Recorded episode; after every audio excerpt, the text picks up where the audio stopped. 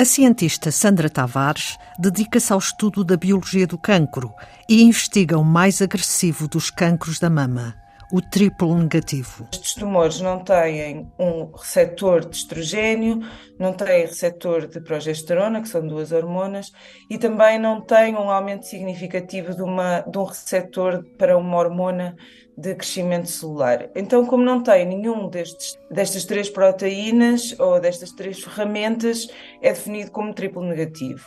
É um tipo bastante agressivo, mas também porque não tem nenhuma destas três ferramentas, não existe uma terapia que vai matar de forma direcionada as, as células do, do cancro.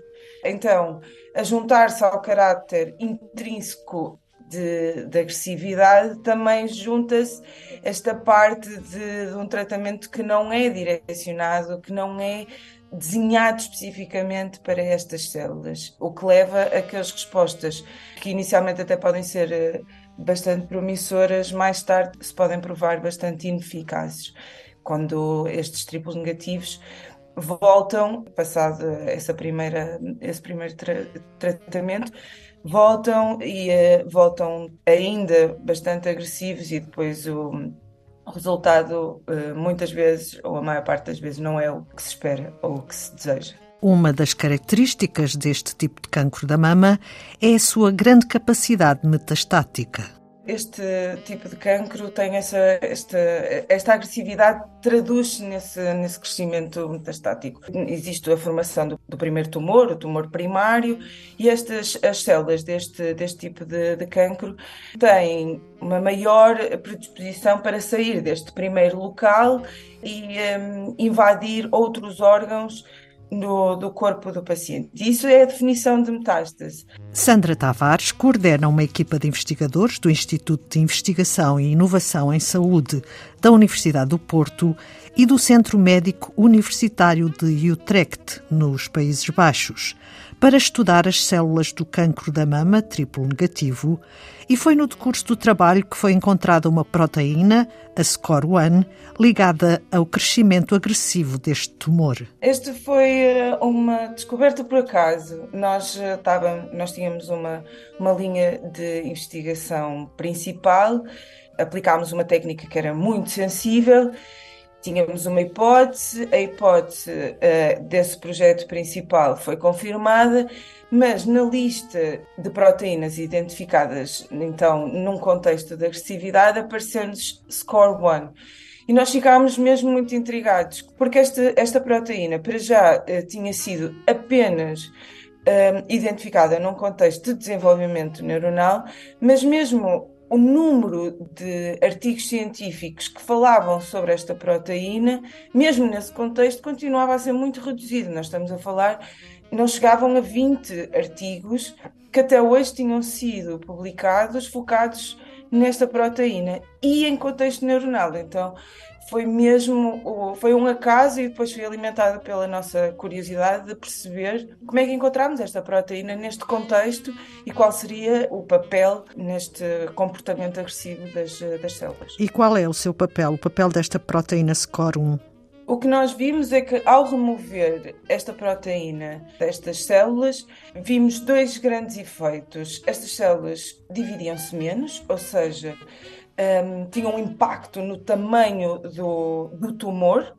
Os tumores tornavam-se mais pequenos do que quando a proteína estava nas quantidades eh, normais para estas células, e depois também verificámos que as, as, células, quando não tinham a proteína, ficavam no mesmo sítio, elas perdiam a capacidade de, de sair do, do seu contexto e invadir o, os tecidos à volta. E depois também quando uh, uh, em ratinhos percebemos que os ratinhos não, não tinham uh, metástases. Estas células, efetivamente, quando tirávamos a proteína, perdiam essa capacidade de formar as metástases. Então quer dizer que esta proteína promove a criação de metástases? Exatamente.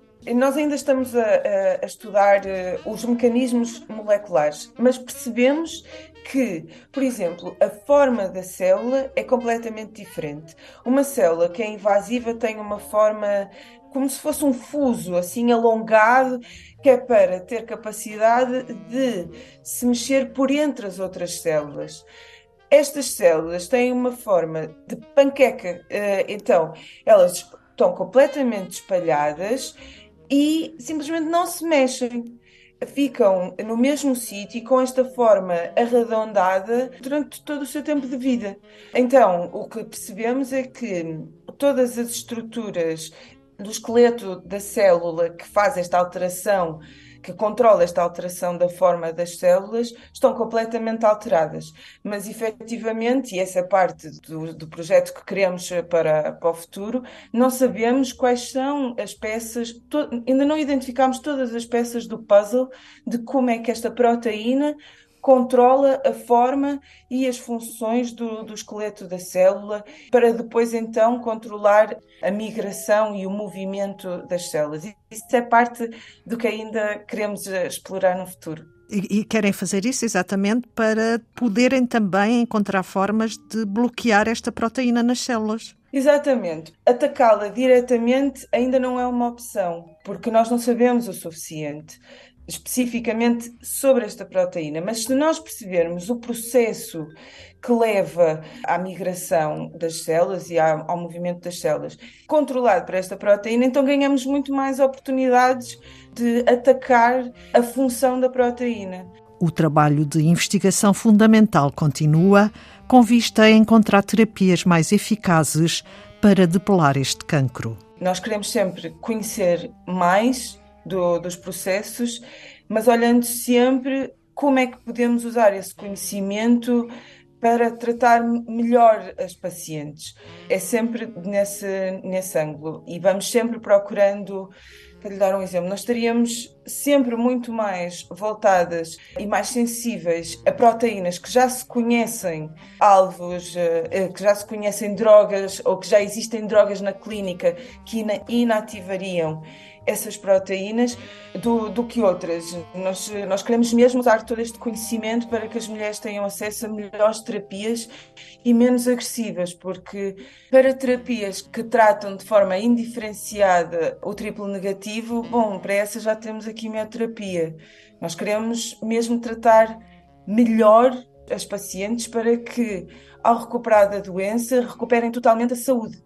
Uh, e nem sempre é o caso. Neste momento, com a quimioterapia e outros tratamentos que não são tão direcionados, as mulheres uh, recuperam da doença, mas não recuperam a sua saúde totalmente. Isso é um, é um problema que nós estamos muito sensíveis e que queremos trabalhar para dar resposta o estudo da proteína SCOR1 e a função nas células do cancro da mama triplo negativo foi publicado e teve honras de capa na edição de fevereiro da revista do Reino Unido Cell Science. O tema de hoje é Antena 2 Ciência, que também pode ouvir em podcast.